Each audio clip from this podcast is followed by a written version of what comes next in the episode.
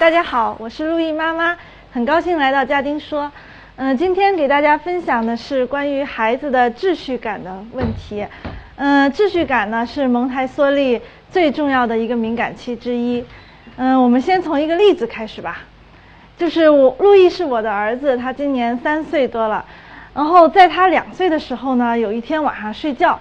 然后爸爸和他就一起刷牙漱口完毕以后，他就爬上床等着我们睡觉了。这时候呢，我就想起来说他还没有洗手洗脸呢，我就去叫他。可是呢，我无论怎么威逼利诱，他死活都不来，我就很纳闷，因为他平时是非常的自觉的。这时候呢，他的一句话提醒了我，他说：“妈妈，刷牙漱口完就要睡觉了。”我这才恍然大悟，原来是步骤颠倒了。就他的睡前秩序呢，可以编成一个顺口溜：洗手、洗脸、抹香香；刷牙、漱口、换衣裳。如果是先刷牙漱口了，他就拒绝洗手洗脸了。我当时觉得非常的无语。然后呢，大家可能会问说，碰到这种情况该怎么办呢？强迫行不行？路易爸爸就是这么做的。然后，可是两岁的路易他已经力气非常的大，爸爸很难通过制服他的身体的方式来让他完成这个洗手洗脸的动作，所以不用说，他非常非常的生气。然后那天我们花了很长很长的时间才来安抚他的情绪，然后也折腾到非常晚才睡着。所以我想说，强迫真的是得不偿失，而如果能够顺应他的这个秩序，他其实是非常配合的，这个过程几分钟就可以搞定的。所以我想，这件事情给我的一个启发就是，秩序感真的是孩子最容易被忽视、被误解的一个需求了。我就想说，什么是秩序感？秩序感呢，简单来说有两种关系，一种呢是孩子周围的事物和事物之间的关系，另一种呢是孩子自身和他周围的事物之间的关系。那孩子呢，就是通过秩序来在自己周围的环境中找到自己的定位，来理解说这个世界上万事万物是如何去运作的。然后呢，他才能知道说自己应该如何去有目的的去行动。那如果秩序被打乱了，孩子就会觉得不安，就会觉得压抑，就会找不到自己的定位。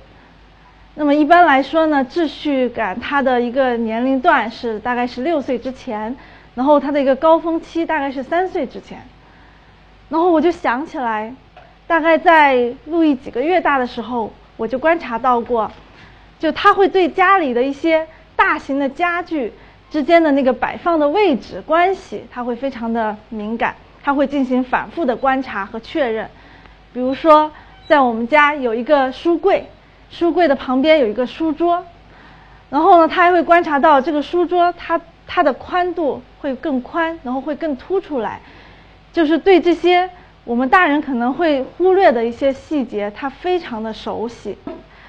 所以我就理解了，就孩子正是这样，通过对秩序，就是通过对周围环境的一个观察和适应，就产生了某一种特定的秩序。那其实我们可以从生活中观察到很多秩序感的例子，比如就空间的位置关系，它会要求说物品之间的这个位，它有一在一个特定的位置，而且它还要求物物品和物品之间有一个位置的关系。嗯、举个例子，比如说，眼镜必须戴在爸爸的眼睛上，不可以脱下来；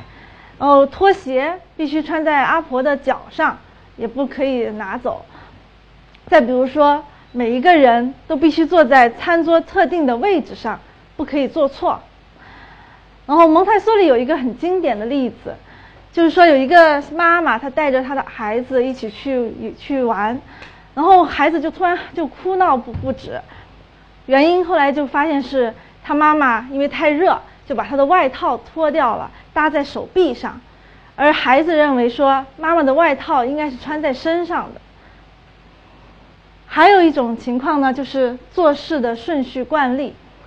就孩子会要求做某件事情的时候，要在一定要在特定的地点、特定的时间，然后用特定的流程来来完成。比如说，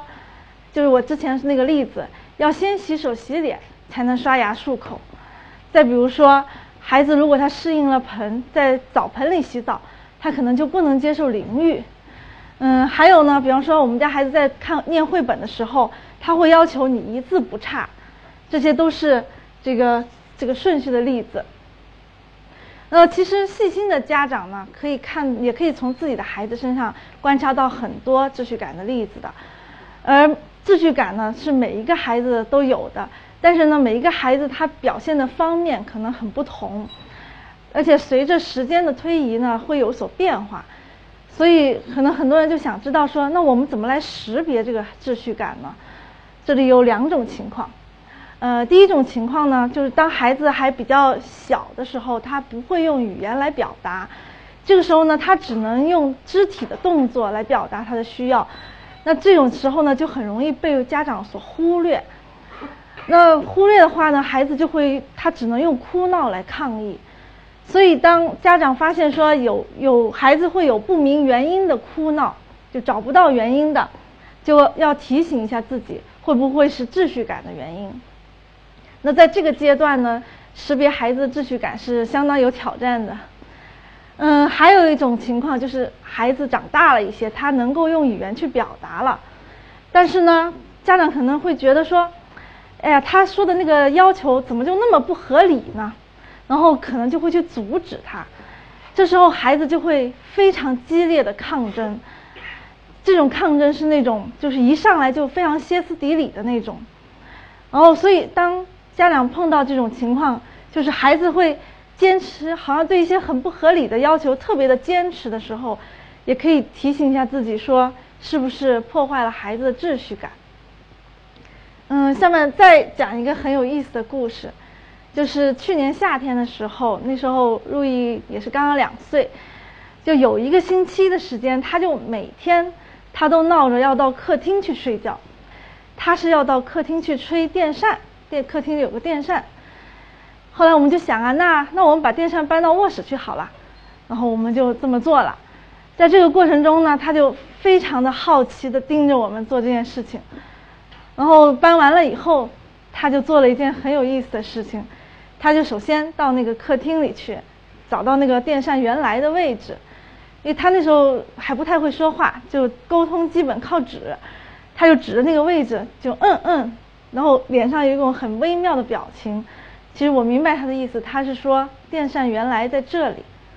然后呢，他又再跑到那个卧室里，看着电扇新的位置，然后他又指指，他又意思就说电扇现在在这里。然后他就来来回回，来来回回，一会儿到客厅，一会儿到卧室，就反复了十几遍。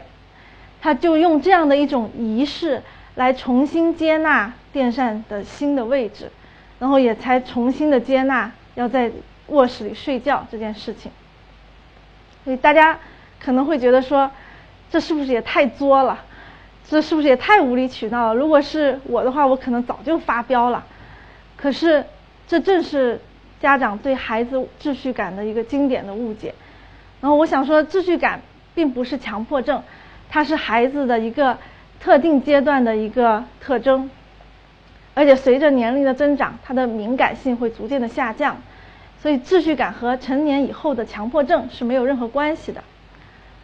嗯，那么一个好消息是说，秩序感并不是只会给家长带来头疼。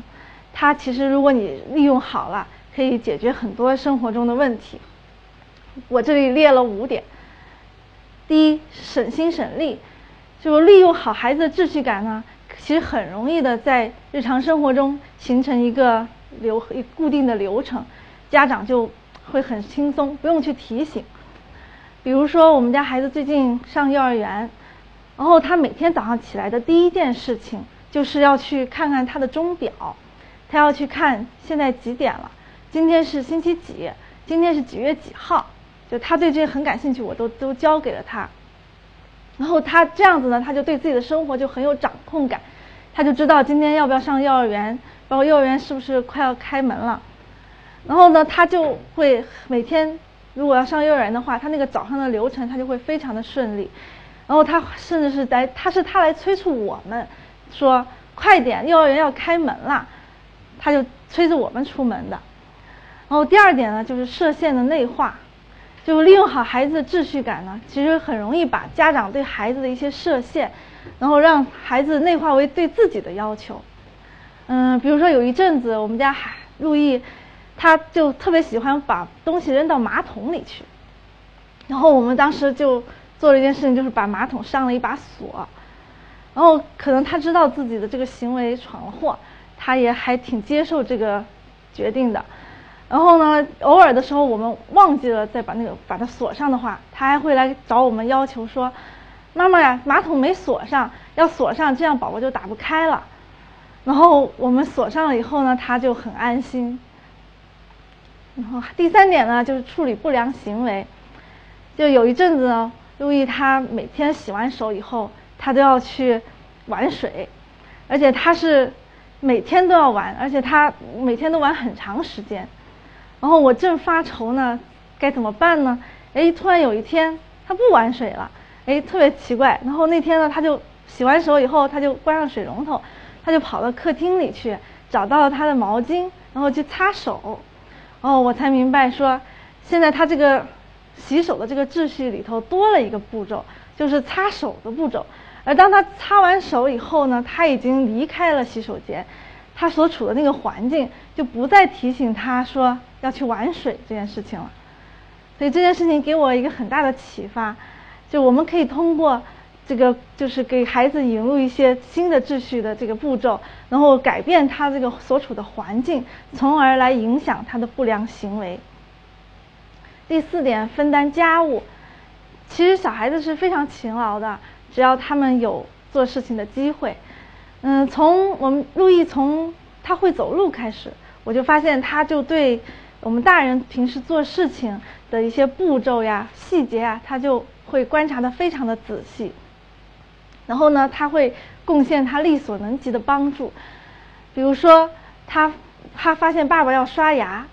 他就会去指用手指，呃，意思是提醒爸爸说，你要把牙膏挤到牙刷上，然后你要把牙刷放进嘴里去刷。嗯，另外呢，然后如果我们擦用抹布来擦东西，有时候擦完了，他会帮忙把那个抹布放回原位。还有他会发现说，每次他换完尿布啊，然后我们都会把尿布扔到马桶里，然后他也会去顺手做这样一件事情。嗯，还有一点呢，就是学习知识。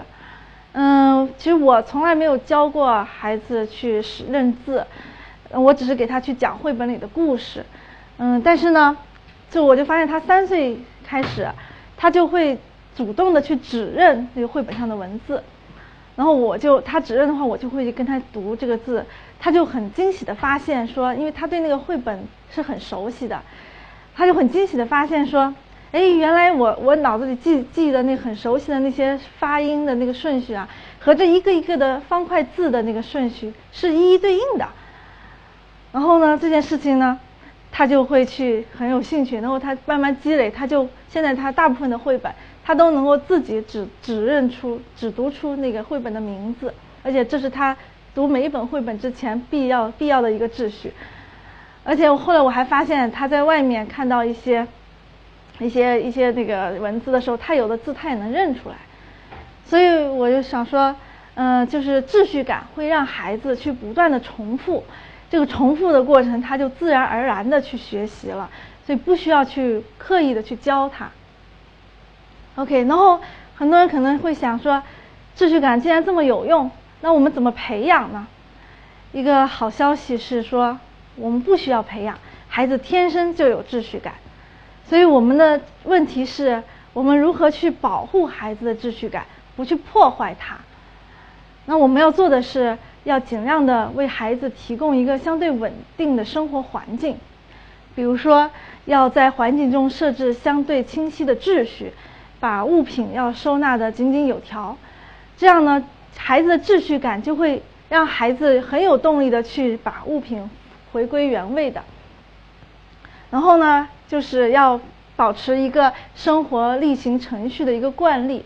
做什么事情在什么地方、什么时间、怎么做，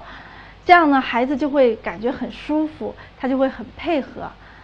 再一个呢，就是看护人对待孩子的方式，包括设置的限制，要尽量的保持一致，这样呢，孩子就不会容易有困困扰。那可能很多人又会想啊，这个要求是不是也太高了？我们难道所有的孩子的秩序感都要去满足吗？这会不会是溺爱呢？然后我想说的是，我们是不可能满足孩子所有的秩序感的，因为我们成人也会有需求，环境也会有各种限制，生活是计划赶不上变化，所以我们不需要通过故意不满足孩子的秩序感。来让孩子去了解到自己不是世界的中心，因为生活本身的魔力已足够让孩子去了解。另外，我想强调的是，当你能够去尽量的在一些力所能及的场景中去满足他的这个秩序感的需求的时候，尤其是在孩子比较小的时候，